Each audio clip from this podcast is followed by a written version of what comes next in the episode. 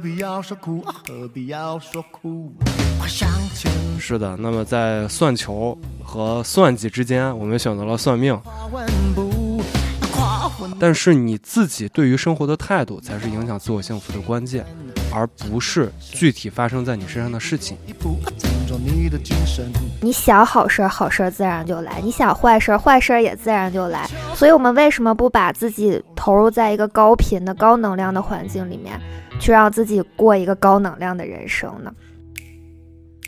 啊，就是让违心说这些话的人觉得你这个人傻的很有杀伤力。对。但其实你把这些好的评价接受了，你肯定是向好的方向去发展的。你生活中那么反骨，哎，一到自己干事儿上了，哎，我顺从，我顺从的像个小绵羊一样啊。爱的时候请用力，恨的时候请放松，这会让自己平衡一点。Hello，大家好，我们是假装客气。我是小赵。我是妮妮，啊，我们这期播客呢稍微有一点拖啊，为什么呢？是因为前段时间我阳了，二阳，二阳，二阳，然后就 说到这个话题的时候，就感觉我们的播客突然有了一种时代的烙印，对。就就是不是？就有一种时代感。然后你每次，因为我跟妮妮一开始想做这个播客的初衷就是想当做一个回忆录，语音回忆录。嗯，我觉得每当我们听到再次听到我们这样的声音的时候，可能就想起来当时我们呃这个特殊时期经历过的一些事情。是的，那在这期播客中呢，我们会聊一聊自我价值感，聊一聊情绪与个人成就的关系，聊一聊注意力和环境对情绪的影响，聊聊怨恨，聊聊嫉妒，也聊聊我们身上那些拼命隐藏却也因此更容易暴露的阴暗面。现在我们这档播客正式开始。其实，在这档播客之前，我们有聊过一期关于情绪的内容，你也还记得是什么吗？高敏感是我的天赋。对，高敏感，我们之前聊过敏感。嗯，呃，那么为什么我们这次又想把这个情绪搬出来再讲讲呢？那主要是呢，我们收到了一本书是的，啊，是来自北京科学技术出版社的一本《情绪有我》这本书。然后我跟妮妮看了呢，是真的觉得这本书的内容挺触动我们的，所以说我们也想呃分享一下。呃，当然是看过这本书之后，分享一下我们对于情绪的一些感受、一些理解。那么，我觉得情绪可能也是困扰我的一个问题，应该也是困扰妮妮的一个问没题。错。呃，我相信可能这种情绪的一些问题，嗯，呃，也会去困扰很多人对，啊、比如说我们碰到情绪问题不去啊，或者说根本不知道如何去解决。嗯不知道该怎么办。是的，那么在算球和算计之间，我们选择了算命，赛博算命。赛博算命。嗯我们最近这个情绪不好了，哎呀，不知道怎么办啊，去算一命吧，嗯。或者说去看看星盘。嗯，啊，或者说我们去雍和宫去烧个香，对，雍和宫还算挺正经的，最离谱的就是网上找一个小程序，啊，对对对对对，对转个圈儿什么的，就算出来你最近的运势了。是，嗯。关键这些呢，它都得花钱，没错，就可能你的这个实际问题没有解决掉，还得氪金。还得氪金、嗯啊。然后很多人碰到情绪问题之后呢，也会选择去，比如说健身、嗯，爬山、旅游或者购物，这种效果对于情绪来讲是立竿见影的。但是到了第二天，这个快乐啪的一下就没了，啊反差太强烈了。对，它可能会伴随着更剧烈的痛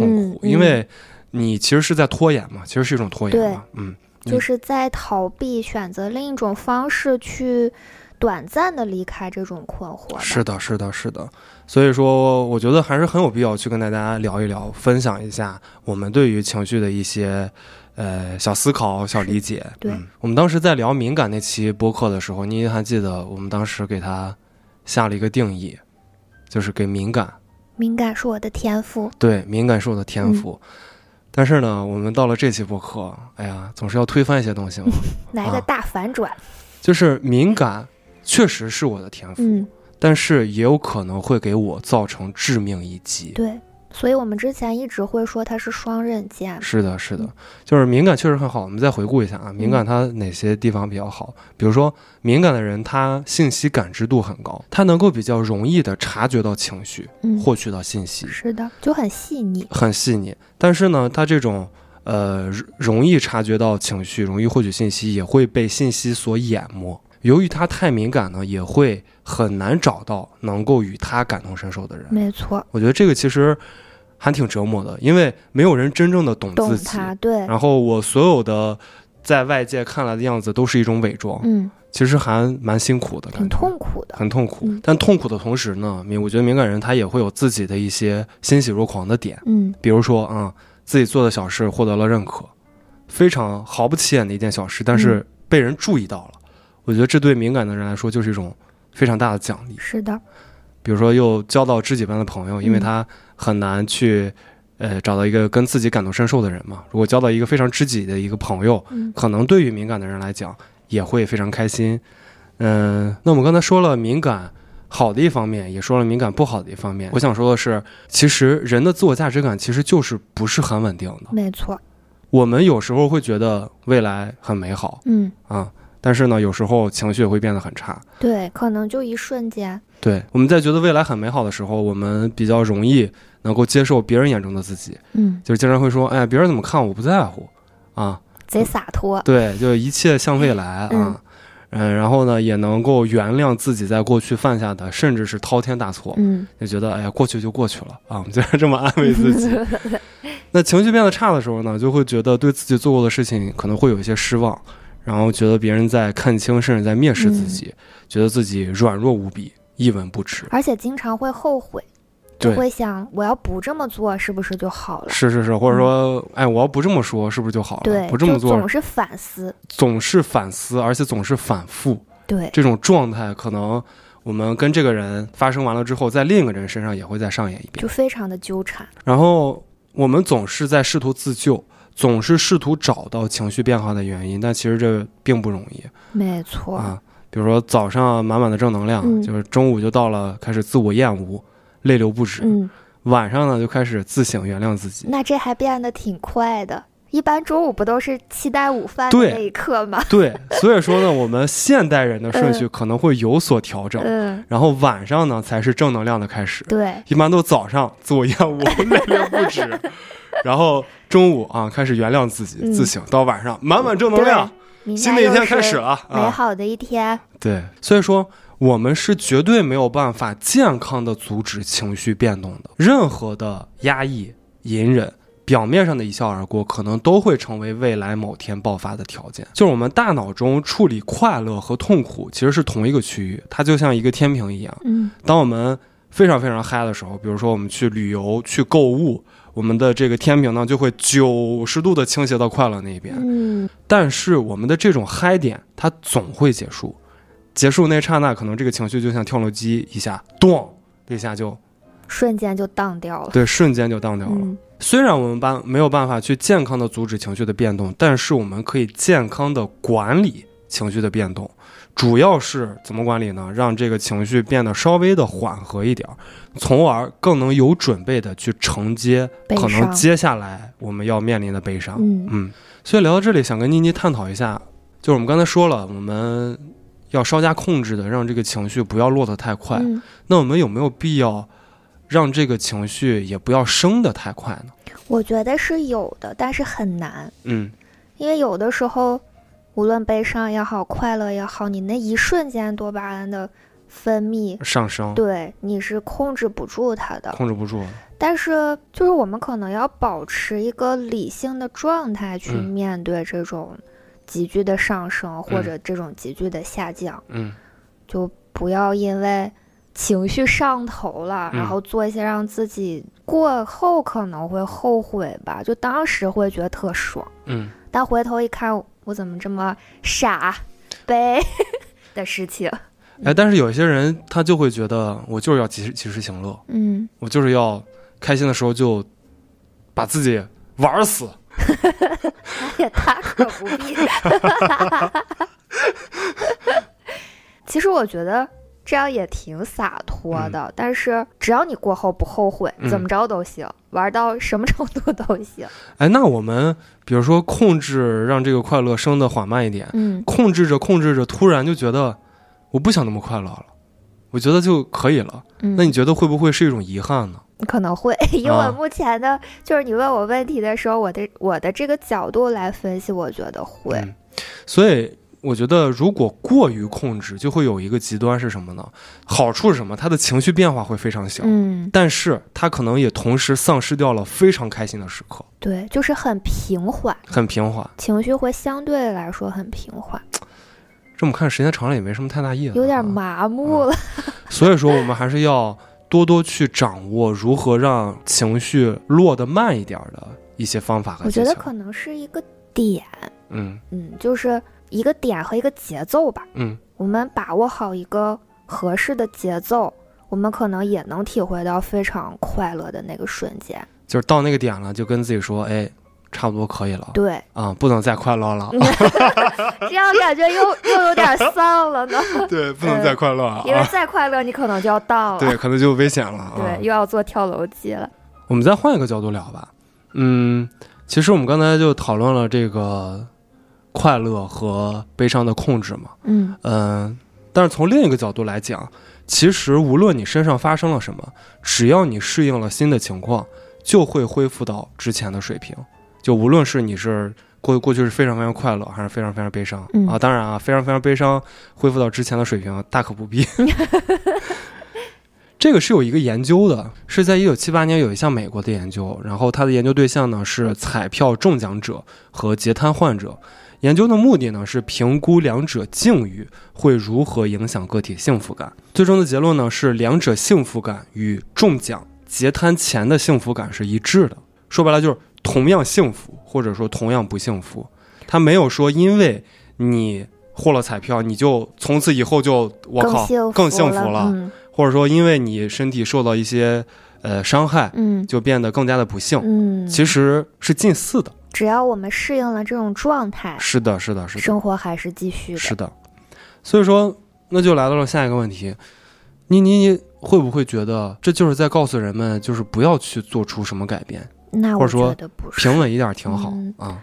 呃，平稳一点儿确实也没错，但嗯是看你追求什么。嗯那如果说我们还是渴望有一些不一样的状态、不一嗯样的未来，嗯那我们不去做改变是肯定达不到的。嗯但是，确实是我觉得更快的适应现状是一个能让人提升幸福感的一个很好的方式吧。嗯。那我不知道说到这里，会不会有朋友会觉得，那是不是努力也没有什么必要了？因为反正，嗯、在之后嗯未来，那幸福或者不幸福大概是近似的啊。就是说我过去是什么幸福程度，那么我未来可能也会是什么幸福程度，可能会有朋友这么想啊。但是其实我觉得是，虽然说从长远来看，外在因素对于幸福感的影响是微乎其微的，但是你自己对于生活的态度才是影响自我幸福的关键，而不是具体发生在你身上的事情。嗯我们抛开幸福啊，我们先不讨论我们做了某件事情之后会不会变得更幸福，至少你在这个做的过程中获得了不一样的体验，过程很美好。你体验过了你之前没有体验过的东西，对，我觉得这也是一种收获。嗯嗯，那同时呢，我觉得，呃，之前我们讨论的一些东西，应该也给有过一些幸福体验的人吃了一颗定心丸。虽然说你现在可能遭遇了一些呃逆境啊，但是呢，无论你现在的状态怎么样，你在未来都会幸福起来的。所以说，还是要往前看，是的，还是要充满正能量啊。想好事儿，好事儿自然来。对，想好事儿，嗯好事儿自然来。这妮妮之前有做过一个吸引力法则的对，大家可以，去嗯，研究一下吸引力法则，是的，了解一下，也未必一定要去研究啊。嗯就是吸引力法则告诉我们，你想好事儿，好事儿自然就来；你想坏事儿，坏事儿也自然就来是。的，所以，我们为什么不把自己投入在一个高频的、高能量的环境里面，去让自己过一个高能量的人生呢？是的，嗯，就像我今天给我自己说的是，就是不要说烦嗯啊，不要总叹气，嗯，因为我觉得叹气会把会真的会把自己的好运叹走。对，就是把坏运气都叹过来了。，对我不管这是不是封建迷信，就是我只有这么觉得，嗯所以说我就会让自己不要去叹气。嗯我不断的给自己暗示，就是不要叹气，不要叹气，不要说烦，不要说烦嗯，的同时，也会真的引导我往积极、往正面的那个方向去想。没错。因为总说烦的话，其实就是把你陷入在一种低频能量里面了，是的，你就会总觉得周遭的一切都是烦的，是的，是的然，后他就把一个这样的磁场笼罩在你身边。但是我们把这个迷雾驱散开，也许好的运气、好的事情就会接二连三的来找到你。好运自然来。没错。妮妮会觉得有人从来没有过幸福的体验吗？我觉得这种情况微乎其微，但是我确实遇到过那种永远都觉得自己不开心、不幸福的人。嗯，就是可能从我认识他到我们相处的这个过程阶段里面，我就从来没觉得他快乐过。这种人是存在的。那你跟他相处的时候是一种什么样的状态？有点压抑。他这这种不快乐反映在他日常生活中是一种什么样子？我觉得有一个很重要的点是他喜欢拿自己跟别人去对比啊，就是他总觉得，哎，谁谁谁过得怎么样？嗯，他可能比我有钱，比我美貌，比我怎么怎么样，那我怎么就没像他那样呢？他就会觉得不快乐、不幸福，这在一定程度上是不是一种嫉妒？我觉得多少是有点，是吧？因为如果说不嫉妒的话，他一定会为对方的成就和对方的收获感到快乐，他会送上祝福的，而不是把对方的那种幸福。建立在自己的身上，然后就变成了自身的痛苦，对，就不太理解，变成了对立面。对。然后关于嫉妒这个事儿呢，我们会在稍后一点的内容中会讲到。嗯。那么下面呢，我们就想去给较难或者较少感受到幸福的人去疏通一下。嗯。这个痛苦它到底从何而来？那刚才这个妮妮也说了啊，她有一个朋友总是拿自己跟别人对比，然后总是不满足，总是不满意，不满足自己的现状。啊，那么我们可以说。这种痛苦的根源是来源于不停的埋怨自己的状态，嗯。啊，以及他解读情绪的方式，因为他把自己和别人放在了一个对立面，对，而不是说啊，我看到我的朋友他变得越来越好，我真心的去为他感到开心，开心啊，而不是这样的。首先吧，呃，痛苦，也就是说负面情绪，嗯，它并不都是糟糕的，或者说无用的，啊，我就举一个。我和妮妮应该都有过的例子，就是说考研分手这个事儿。那我倒是没有。哦哦，哎呀，你好幸运啊啊！你好幸运啊！其实我也没有啊，但是我确实，我我我确实有碰到朋友，嗯，在考研期间分手了，还蛮多的。嗯嗯。然后我印象特别深，我有一个朋友，他考研的时候分手之后呢，他就说：“哎呀，我觉得我学不下去了。”我觉得我的这个人生没有光了。他是在考的过程当中分的手吗？就是准备考试的过程中分的手，就就是很受打击嘛。在自己最关键的一个时间段，嗯，自己最爱的那个人离开了离开了自己，好悲伤啊！是有点悲伤，好悲伤。嗯，但是不同人他就会有不同的处理方式。然后我当时就跟他说的是：“我说兄弟，虽然啊，我知道你也挺惨的。” 但是我觉得这件事儿如果放到我身上，我可能会把它转变成一种动力。嗯，比如说，OK，那你不是要跟我分手吗？嗯，那我非得考上给你做给你看啊！我非得做给你看。嗯，虽然呢，啊，旁边可能又有朋友会说，谁会在乎呀？这倒真的是。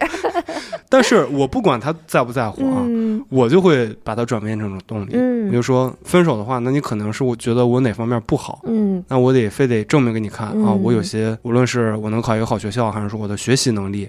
一定是有好的那方面的，变成了一个内驱力，对，变成了一种内驱力。当然啊，这种内驱力我不能说百分之百的是健康的，但是至少能够让我迅速从那种比较丧的一个状态中稍稍摆脱一点啊。而且它是一个向好的发展是的，是的，因为因为你考上之后，肯定还是收获蛮大的，收获会更多，对不对？嗯。然后再举一个例子吧，就是有些人可能身体上。受了一些伤，比如说我去年我的腰受伤，然后一下就躺了几个月，这样，我当时也会觉得好惨，好难过，我的人生就这样了，我这一辈子就废了，就要躺在床上。是的，然后呢，其实我现在想过来，你身体上的任何的疼痛，其实它是在给你发信号，嗯，它是在提醒你，你这个身体好像是出了一些问题，你无论是看医生、休息，你应该注意到它了，对。这其实是一个好事儿，发警报了。他他他在给你发警报，反正我觉得比他默不作声的，然后突然给你来一个晚期，我觉得可能比这个要好，嗯对不对？对，所以说，就是一个问题，我们有不同的看待方式，就看你是想往积极那边去考虑，还是想往消极那边去考虑看问。题的角度吧。是的，所以说呢，这个负面情绪不都是糟糕的，或者说无用的，它有可能是在提醒你去改变，或者说去看医生啊。嗯但是呢，我们也要，我和妮妮也要在这里再给大家提个醒的是什么呢？如果你正在经受比较严重的抑郁症问题啊，还是要去积极的寻求专业医生的帮助，对，不要完全依靠自己去自救。对于自己是适当自救啊，我们还是要去找更专业的人来帮自己一下。就包括可能没有被确诊，但是你的身体已经出现一些变化了，它已经影响到你正常的生活了。嗯这个时候也不要害怕去看医生。是的，不要排斥。那可能有朋友会问，那我怎么去判断我自己是不是已经，呃，被抑郁问题或者说被情绪问题折磨的已经没有办法自我康复了呢？就是说你自己调节，用了很多很多种办法，仍然没有办法得到缓解。我觉得这个时候就是一个看医生的时间。是的，就包括前段时间我和父母一起出去旅游的过程当中嘛，呃，我们当时在排索道，然后后面就站了一群年轻男女，可能太无聊了，他们就开始玩那个你有我没有的游戏，你有玩过吗？没有，怎么玩？怎么玩？你输了。这个游戏就是你可以说任何一件你经历的事儿，或者你身上有的物品，啊但是对方是没有的。啊，明白了，嗯明白了。就比如说，我可以说我哎，有咱俩玩一下，哎，咱俩玩一下，咱俩啊玩一下，三二一，开始。我有长头发，没有，所以你就输了。然后我就输了。对，然后我有眼镜，你没有，你就又输了，就是这样。那这样就一输就输很多人啊。对，一输就输很多人。那它就是一个喝酒游戏是吗？其实是一个酒桌游戏，啊但是当时我们在户外嘛，可啊能这群人就是比较无聊，嗯然后就开始玩这个游戏。一开始就还挺酒桌的，就都说的是什么我身上的配件儿呀，或者是我身上的一些特征呀。结果突然有一个女孩就说了一句说。我得过抑郁症，哇然后现场就沉默了，也没有人说我没有，也没有人说有，是对，就瞬间沉默就了。瞬间那个 CPU 烧了，对，啊然后这个感觉说什么都不对。对，这游戏就中断了，大家都开始关心他的病情了，就意思说你什么时候得的，你怎么确定的？但是他说了一句，他说我没有去看医生，也没有确诊，但是我明确的知道自己肯定是抑郁了。为什么呢？是我觉得这其实是当下很多年轻人的现状，嗯就是我们可能经常会觉得对任何事情提不起兴趣，嗯然后不愿意去 social，，然后有的时候会暴饮暴食，就经常会有这种的状态出现，可能多少你会有一些焦虑或抑郁的情绪。这其实就是你的心理在给你开始发信号。，对，而且有的人其实没什么事儿，他可能就是最近经历了一些小小的挫折，嗯但是他会不断的给自己洗脑，我抑郁了，我抑郁了，我抑郁了。啊、然后最终可能就真的酿成了抑郁了。对，所以就是又绕回到我们刚才的一些建议嘛。如果确实你真的没办法得到缓解，你可能持续很长一段时间都走不出来这个情绪，无论自救也好，别人帮助你也好，都走不出来。朋友们去看医生，去看医生，嗯、不要害怕去。看医生，不要排斥，相信专业医生啊！相信我们心理学发展了，虽然在中国发展短一点，但是这个学科还是有非常非常非常多年的历史的。嗯，嗯，要相信专业的人。是的，然后刚才妮妮她说朋友说一些消极的话，嗯啊，就说我抑郁了，嗯或者说我觉得自己状态不好，然后我暴饮暴食，我怎么怎么样，我抱怨，我埋怨别人啊，怎么怎么样。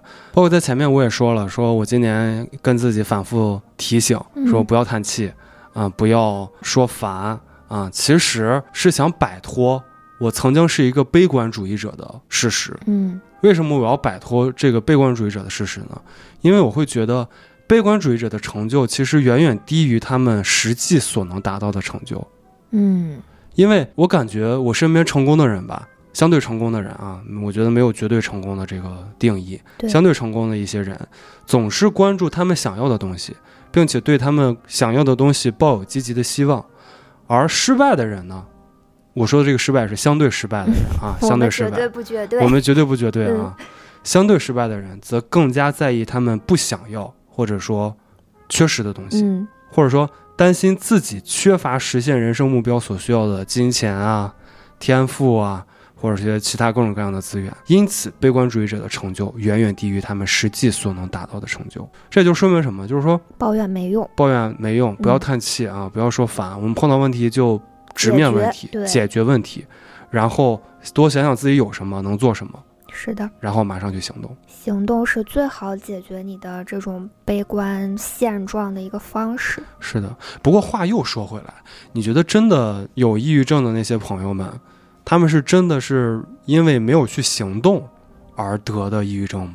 我觉得也不是，也不是，是吧？嗯，这可能是嗯，当然这个话题比较大啊，我们甚至可以再单独开一期选题对单独啊，聊聊这个事情。我觉得有可能有的是做了太多了，但是还是发现每一个都不是自己想要的，没有找到方向，嗯，这种也挺容易钻牛角尖嘛，就陷进去了。是的，对这个问题，其实说实话，我觉得我们现在也没有非常的想清楚对，啊，我们可能会专门开一期选题来聊一下这件事情。也欢迎大家和我们讨论。我们开放任何通道，我们的微信群、我们的个人微信、我们的邮箱、我们的评论、我们的私信都 OK 的。然后我觉得还要摆脱的一种状态是什么呢？就是自卑。当然，自卑这个词是很大的啊，嗯咱们说小一点，就是不承认自己的一些成就，嗯，啊不承认自己呃所拥有的一些东西，总是觉得自己做的不够好。觉得自己做的事儿不是什么值得骄傲的事情。嗯然后也不会发现，呃，我们的这些小成就背后所反映出的自我优势和积极的意向。嗯，但是，大成就是无数个小成就的累积嘛。我觉得你要是想心做好心中想的事情，比如就是做好心头事的前提是先做好眼前的事情。是的，就像玩乐高一样。对，我们就就一步一步来嘛，嗯然后叠叠高的越叠越高嘛。对啊，你不能从顶开始，我们都是从打地基开始的。对，就是先把眼前的事情做好，这样可能也会让自己的呃行动更迅速一点，因为你的目标放小了嘛，嗯，然后比直接去看到一个大的目标可能会更有方向感，更有动力吧，然后更有动力行动力也会更强一些，行动力会更强，你的正向反馈可能也会也会更更多一点，对。因为你是做的比较小的一个事情，你比较然后马上就有成果了。是的，你比较好达到是的，好拥有的一些小成就是的。第一部分呢，其实是一个关于情绪的认知部分。嗯那我们说到这里，其实就结束了。然后我特别想做的一件事情嗯是什么呢？我想去给现在正在听这档播客的朋友送上一些无脑的夸赞。这是小赵最擅长的环节。对，无脑的夸赞，嗯就是说你们真棒啊！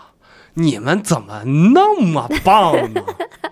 真的，我觉得要相信自己。对，一定要相信自己，因为我们每个人都是再平凡不过的人，是的，就是在这些平凡里面找到你自己能达到自己内心的那个那个点的小小成就。是的。然后，反正对我来说吧，我去获得成就感的一个方式是什么呢？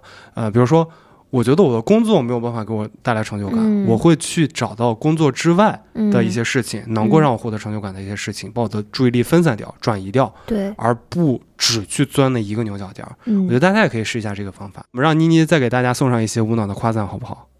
你可真美，你可真优秀，你怎么那么棒呢？好了好了，再说就有了。哎我们办公室现在的氛围就是这样的，真的假的？对，就是夸夸群，哇，哎，每天就那挺好的哎，各。种夸，循环夸，我觉得那挺好的对。，打着圈儿的夸，嘿，所以还挺真好，快乐的。好想融入你们办公室啊。欢迎你来，那下面呢，我们就进入到了关于情绪的行动这个部分。我们经常听到有些人说：“我好不快乐呀，我好烦呀。嗯，像之前的我一样，我我经常说烦，就是口头禅，口头禅就是烦烦呀，好烦呀，嗯烦死了。嗯就我经常会说这样的话，然后嗯今年改善了一点点啊。嗯，原来一天说十次，现在一天说三次，原呃原来一天说十次，现在一天说八次吧，所以改善了一点点是。质的飞跃呢。对啊，改善，所以说就改善一点点，嗯但是还要还有，我为什么改善一点点呢？是因为我想让自己有更多的进步空间、嗯啊。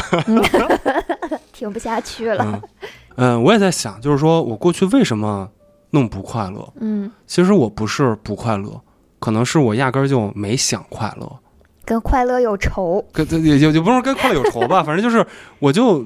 你看，我要真的想快乐，我可能就像现在一样，嗯就少说点烦字，嗯，少叹点对对，气啊。我觉得就是这些细细碎碎的东西让我变得不快乐了。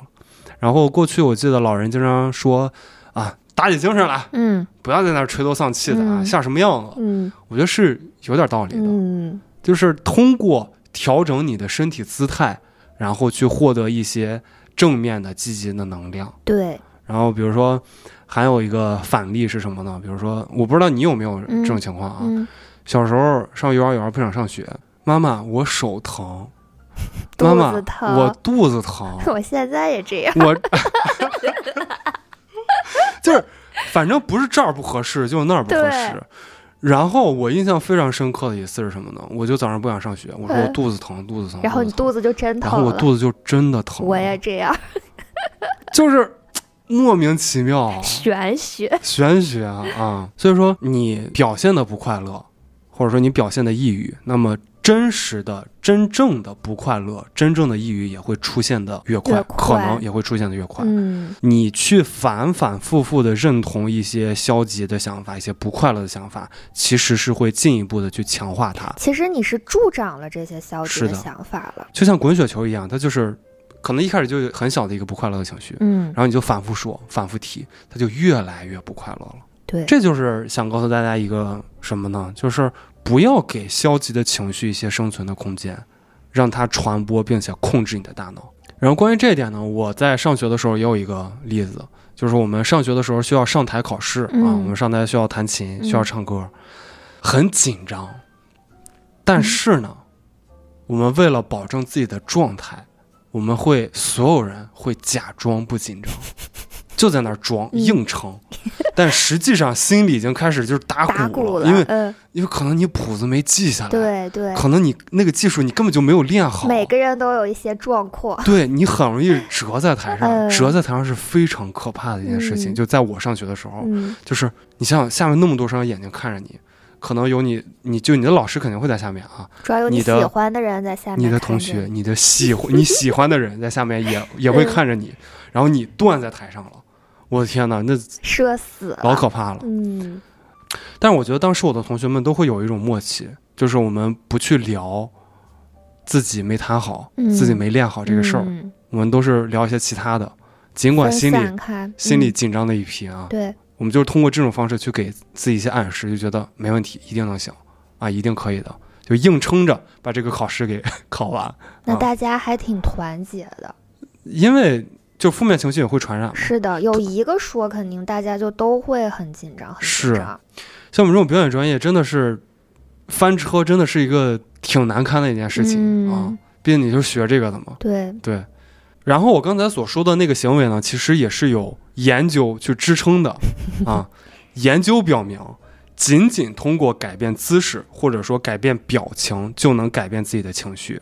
高能量的姿势啊，就比如说一些彰显权威嗯，或者能量的姿势，就是嗯爹味儿很重的一些姿势 啊，它可以让你的睾丸激素增加百分之二十，皮质醇降低百分之十，嗯，风险承受能力也会相应的得到提高。所以这个激素还有这个醇的增加和减少，是会对人的一些积极性也好和状态也好有一些调动是的。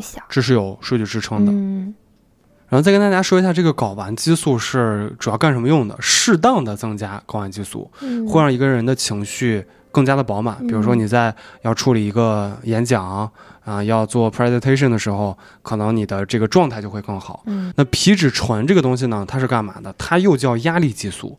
那你适当的降低呢，其实你也会感觉到一些放松，啊，不那么紧张，不那么。紧张了。嗯嗯说到这个高能量姿势，我不知道你前些年啊，就好早以前了，有没有看过一个视频，就是一个大叔嗯又唱又跳的跟大家说，早上起床、啊，我拥抱太阳，印象特别深，印象特别深，很喜欢。就特别特别有能量。我觉得每天早上起来整一遍，一天都特别美好。太喜欢了，对，太喜欢了。我到现在都特别喜欢他。嗯，哎，我不知道为什么，我就特别喜欢看这种有一点邪魅的视频。但他确实是有一种无脑的能量。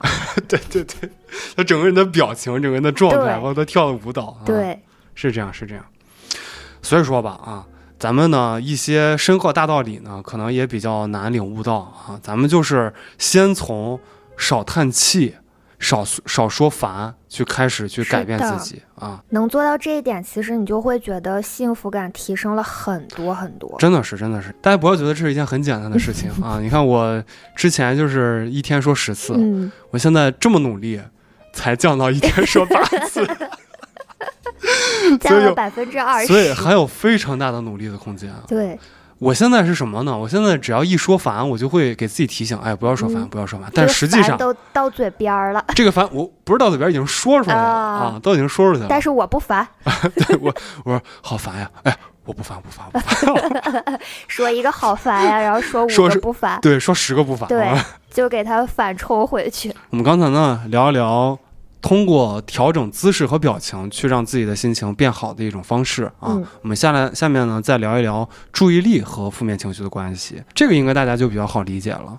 就是我们每当遇到负面情绪的时候，做一件需要全神贯注才能做的事情，然后你可能就会发现，你那种比如说愤怒的情绪啊，比如说呃不开心的情绪啊、不安的情绪啊，一下子就会消失掉。嗯，你有过这样的体验吗？我有，尤其最近我发现了一个特别好排解负面情绪的方式，嗯，就是去看大树，而且一定要看那种参天大树，就是你要仰着头，嗯，看到树，然后看到树的那个缝隙之间从天空里面透出来的那个光，你就会觉得特别的神圣，一切都被照亮了。我觉得那个指尖陀螺，嗯，那个解压的玩具，嗯，可能也是这个原理。效吗？呃，我我觉得对我很有效，嗯因为那个指尖陀螺有一些指尖陀螺它做的非常好看，嗯，然后你一转，它就能就跟你那个透露出光来一样，它就玩一天，玩真的玩一天。它现在做的有些指尖陀螺特别好看，嗯就发光的，嗯或者说有一些图案什么的，嗯会有变化啊。反正我觉得应该是同样一个道理。对，还有一个小方法吧，就是我也是从博主那边学到的，最近也在尝试，就是每天你可能利用十到二十分钟去记录这一天让你觉得欣喜的、快乐的三件事儿。嗯，就是你可能平时你不会觉得我今天有多快乐，嗯还是经历了什么，但是你真正的去想。然后你把注意力集中在这个位置的时候，你就会觉得，其实还是有很多细碎的点就可以记录下来的。是的，是的，是的，就比如说，我今天坐地铁没有那么挤，它就是一个啊小快乐。好幸福，嗯，我觉得好幸福。对，就是我们会发现这种细碎的小美好，就把你的负面情绪分散掉了。是的，是的。那我刚才说，通过转移注意力的方式，可以去改善一些负面情绪。嗯，那么其实换个环境，有时候也真的是能够换个心情的。对，我们当然前面讲过了，呃，有些人可能喜欢通过旅游的方式去改善一下自己的这个情绪状态。嗯，嗯、它确实能够立即转换你的情绪状态，但是这种方法可能不可持续，就是它会九十度把你的情绪转变过来之后，又九十度给你转变回去，会有大落差。会有大落差，嗯它没有办法解决真正的问题。啊是的，因为你出去旅游的时候，可能短的话两三天，长嗯的话一个月。对，但是你两三天或者说一个月之后，你还是要回到自己曾经原有的状态。原有的那种生活状态当嗯中。其实一个月的时间可能没有办法完全的消除你与过去的那种连接。那你碰到那些真的之前让你不开心的事情的时候，还会去引发你那种不好的回忆。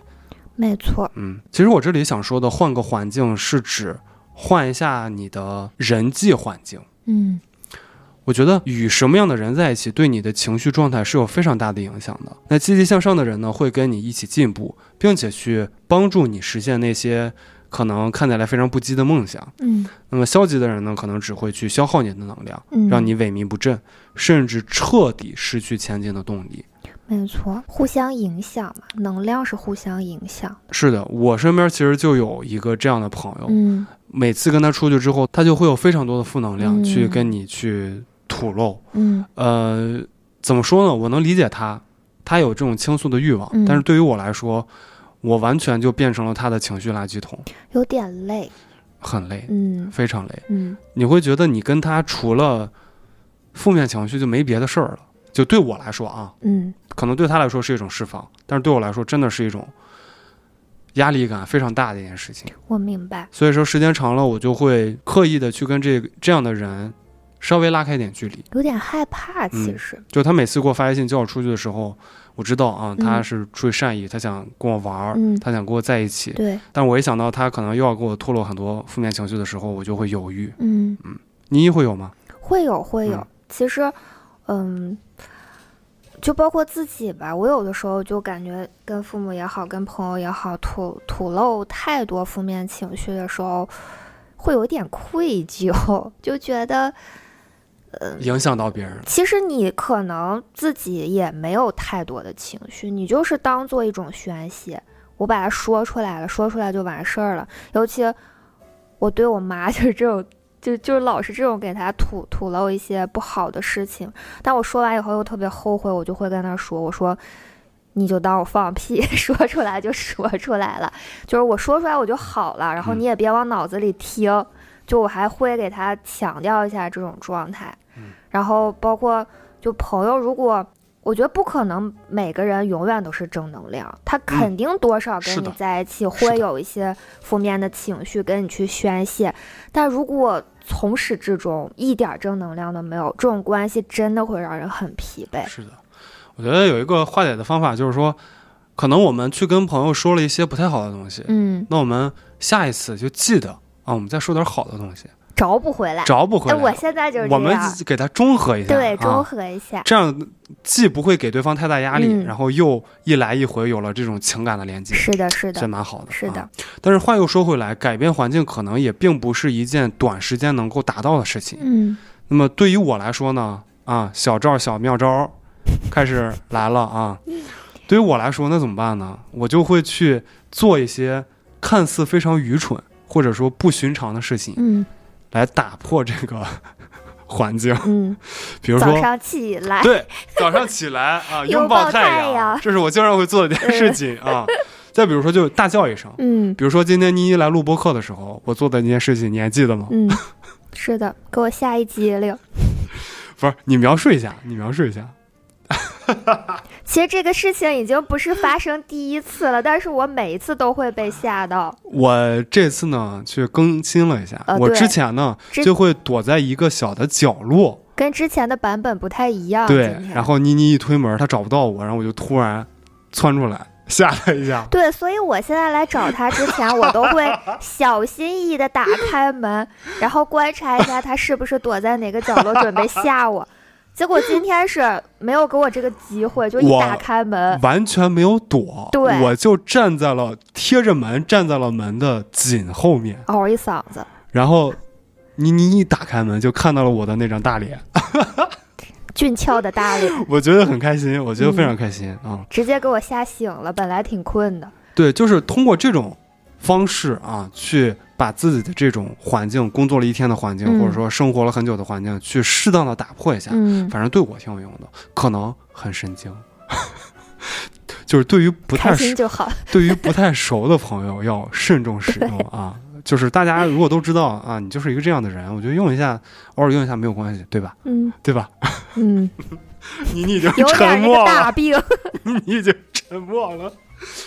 就是愚蠢但有效，但有效，推荐大家试一下，推荐大家试一下。然后还可以接触一些高能量的人吧，就比如你这样的，对，哎，每天给你舞一段、唱一段，你就确实觉得哎贼高兴，哎，真不赖，真不啊，赖。嗯，就真好。就就像我刚才说，我们办公室最近就是每天无脑夸嘛，啊就比如说我要向对面的妹妹借一下格尺，嗯，她说你现在必须说出我的三个优点，这样我才可以把我的格尺借天哪，给你们也太抓马了！你们这，我天哪！然后每天就是在这种欢声笑语中度过的，就能量还是蛮足的。真好，嗯又更想去融入你们办公室了。欢迎你来，我们办公室是强迫夸，你今天必须夸我。我、靠，那一回两回行啊，那时间长了可能也受不了啊。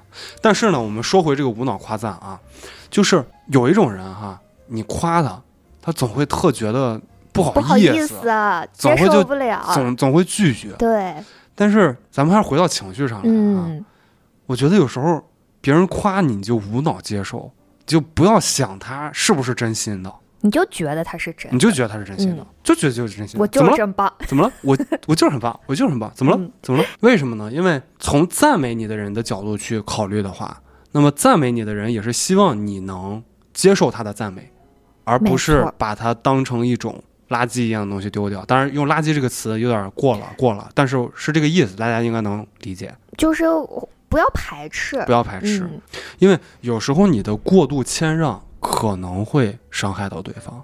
明明人家是好好心好意，啊。比如说送你东西，你连忙推脱，不要不要不要不要不要不要，跟过年似的，开始在那儿撕巴起来了啊！撕巴的就装在了自己的兜里。对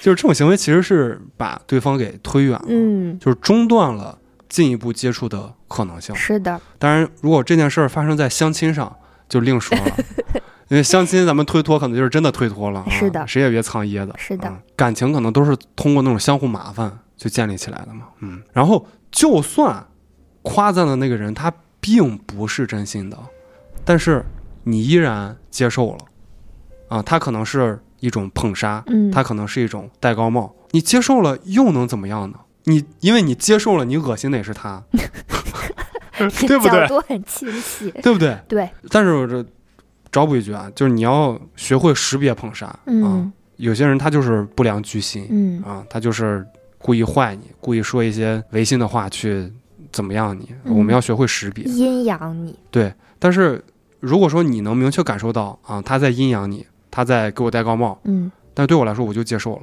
反正哎，我不管你是不是阴阳我，反正你就是我觉得你就在跟我说好话。那对他来讲，他觉得我靠，这人脑子是不是有点有点大病啊？会让他觉得不爽吧？，对，会让他觉得很不爽啊嗯，就是让违心说这些话的人觉得你这个人傻的很有杀伤力。对。但其实你把这些好的评价接受了，你嗯肯定是向好的方向去发展的。就就别别人夸你就别那么大考虑、嗯啊，觉着看就接受着、啊嗯，，学会接受。因为真正那么坏去捧杀戴高帽那种夸，可能也没有那么多，对对不对？对，大部分都是真心实意的，是的嗯，大家还是真诚的多。是的，是的。那下面一个话题，能不能去聊聊怨恨吧，嗯啊，就是你有对你的怨恨很自责过吗？嗯，其实我没有过对任何事情没有过达到怨恨的程度，我可嗯能只是到埋怨就结束了。嗯但是我会比较责怪当时陷在那个状态下浪费的时时间对，嗯，就我会比较责怪自己的那个状态吧。嗯那我觉得这也算是一种责怪，嗯也算是一种小小的怨恨。是的，嗯，我们在这档节目的一开头呢就说过了，我们这个选题的灵感呢是来自于一本书，叫做《情绪有。我，我觉得这本书特别好的一个地方是什么呢？它其实在教我如何利用负面情绪去自我成长。是的，我们聊到负面情绪的时候，大家可能都会想到的是我怎么去克制，怎么不让这个负面情绪出现，怎么通过负面情绪去实现自我成长。我觉得这个点还蛮吸引我的。嗯，之前从来没有接触过。是的，，是的。那这本书里呢，他就告诉我，他说放下怨恨是在宣示对自己的爱，使得你可以继续前行，同时也表明你愿意宽容和理解他人。简单来讲，就是别人或者说外在的怨恨，为什么要让自己来承担？就是我为什么要去怨恨我的怨恨呢？对，啊，因为这个怨恨可能就不是由我产生的，就是嗯由外在的一些事情让我产生的。啊，我为什么要因此去再来拿它责怪自己呢？就是反复了。对，当时已经因为他责怪了自己，难受过了，浪费了时间，然后我再去怨恨，就是要再经历一遍这个过程。是的，是的。而且我觉得还有一个非常重要的点，就是不要太较真儿嗯，啊。特别是对于怨恨这种情绪来讲的话，千万别去较真儿。对，就只要是你觉得一件事儿绝对正确很重要，或者说你觉得通过报复去找回心理平衡的感觉很重要的话，那么你的怨恨就会永远存在。其实你是在不断的去强调它，嗯因为你报复，你肯定要有行为对，啊，你要保证这个事情的绝对正确，你肯定在心中会有一杆非常严格的秤去衡量。那你在反复的称重的这个过程，嗯你在反复的行动的过程中，其实就是在加强你的这种怨恨的感觉。没错。嗯，刚才我们说的是不要太较真儿啊、还有一点呢，也是想提醒大家，不要太较真儿的同时，也不要去太压抑自己的怨恨。就有什么情绪，我们还是得抒发出来嗯啊。只是说我们要通过一种适当的途径去把它抒发出来，因为你越压抑自己的怨恨，它的生命力也可能就更加的旺盛。这也就是说，我们为什么要把内心的平静去当做一件非常重要的事情。嗯所以说，咱们的目标就是既不要太较真儿，也不要太压抑，就是保持一种平衡，平衡，嗯，就是相对平稳的一个状态，我觉得就挺好。对的，嗯。不要极端，所以说，不要太去在意爱会消失，嗯，爱可能一定会消失，因为。是的，然后还会再爱，啊、对，还会再嗯。爱，就是恨也会消失，嗯，但是它也会再重现。是的，嗯，那对于爱和恨来讲，反正我觉得是就是爱的时候请用力，恨的时候请放松，这会让自己平衡一点。自洽了吧？，对，就自洽了。嗯，还记得前面我们说过我们要去聊一下嫉妒这个事儿吗？嫉妒这种情绪吗？好，嗯现在嫉嫉妒来了啊，嫉妒来了，开始嫉妒、啊。结论前置是什么呢？你越嫉妒一个人，你越要给他提供便利。为什么这么讲呢？首先给大家提供一个认知，嫉妒是源于自己的缺失感。你可能会觉得别人拥有的东西应该该是是我的，我的，但是我没有，但是我没有，嗯。或者说这个东西它曾经属于过我，嗯。我现在失去了，嗯，他就会不平衡，他就会觉得自己好像也挺好的，为什么我没有？对，主要是一种内心失衡的状态，，对，然后他就会因因此去嫉妒有的那个人。嗯。然后让自己很痛苦，是的，是的，嗯就说什么呢？就不要总觉得这个世界上的物质是有限的，嗯别人有的东西，你可能也会有一天拥有嗯啊。当然，同时你也可能会失去，对的，你也可能会失去。包括你拥有的也可能会失去，是的，是的，也不要总觉得世界上的成功是有限的。不要每当有人取得一点成功时，都觉得他们似乎是偷走了你成功的机会。其实你身边的圈子越成功，对自己是越有帮助的，对呀，我觉得大家都应该建立这样的观念，就是希望你好。对，才是一个正向的观念。别人好，肯定你就会更好，对呀、它是影响你的。是的，相互影响，特别是你们处在一个近关系的圈子当中是的，嗯，同理，你越愿意去帮助其他人取得成功，他们在将来也会越能够，或者说越愿意帮助到你。是的，那么从另一个角度来讲，我们去讲成功，成功不是单一维度的，不是说你有了什么就是成功，我没有了什么就是失败。嗯，啊，你有了什么，它不一定是成功，它可能是更大的失败。正因为你没有这个东西，所以你才你的日子才会过得更滋润，你的生命才会走得更长久啊，这些都是有可能的。我们不要去定义它。不要去定义什么是成功对啊，我们可以去向往，可以去追求，是，但是如果说真的是追求不到的话，有时候其实放松一点，会让自己过得更舒服。嗯，去观察自己拥有的。对，多想自己有的东西。节目的最后吧，我们想再聊一点儿跟拖延有关系的情绪，嗯，因为我觉得拖延这种情绪可能很多人都会有。你有吗？妮妮？特别严重。啊，我也是。嗯，像我这个写博客提纲呢，本来应该早写完的事儿，一直拖延、拖延、拖延、拖延、拖延，拖延到昨天你不是二阳了吗？录，播课的前一天。哎呀，你看妮妮真好，就对我很宽容。其实内心已经在唾啊骂。应该在在骂的，这么长时间了还没写完啊！呃，聊聊拖延这个事儿吧。嗯还是在节目的最后了啊，我们结论前置：大脑是指挥部，你才是指挥官。当你的大脑去告诉你，哎呀，你是不是累了，要休息一下吧，或者说你明天再做吧，其实这并不是在给你下达命令，你也完全不必去遵循大脑给你的这种指挥。你和你的情绪其实是分离的，同样，你的思维也并不能代表你。无论脑海中浮现出什么样的想法，你都可以去选择接受它，或者忽视它。也就是说，对待拖延这种情绪，我们有时候要反骨一点，至少你得对得起生活中那么反骨的自己，对不对？你生活中那么反骨，哎，一到自己干事儿上了，哎，我顺从，我顺从的像个小绵羊一样 啊，这不大对吧，朋友们？嗯，其实还是有一种不愿走出舒适圈的这种状态吧。我们之所以要拖延，就是觉得拖延拖着摆烂，什么都不干，真的太爽了，很快乐。对，就很快乐。但是，一旦这个时候 deadline，到的时候，对，一旦 deadline 的时候，你就又焦虑了。对所以就是，就像刚才说的，我既然想拖延了，那我就偏不，我就要跟他对着干。然后这个事情可能就会比较顺理成章的做下去了吧，然后也不会那么疲惫。对，咱们尽量还是追求一点稍稍高级一点点的满足，就是延迟满足。嗯那么在节目的最后呢，我们想跟大家讲，情绪呢，它是非常非常粘人的，不要总想去摆脱它，要学会和它和平的共处，这样我们才能更健康的走下去。悲伤也好，沮丧也好，嫉妒也好，愤怒也好，它并不能代表你，你呢，只是这些情绪的见证人。在这些暂时性的感觉消失之后呢，你仍然是你。情绪来来去去，而你依然是你。你说这句话，把我之前的氛围全部破坏掉了。要的就是这效果。啊行吧，行吧，那这期播客呢，我们就到这里，要跟大家说再见啦。最后呢，祝大家好运，祝大家开心，拜拜，拜拜。幸福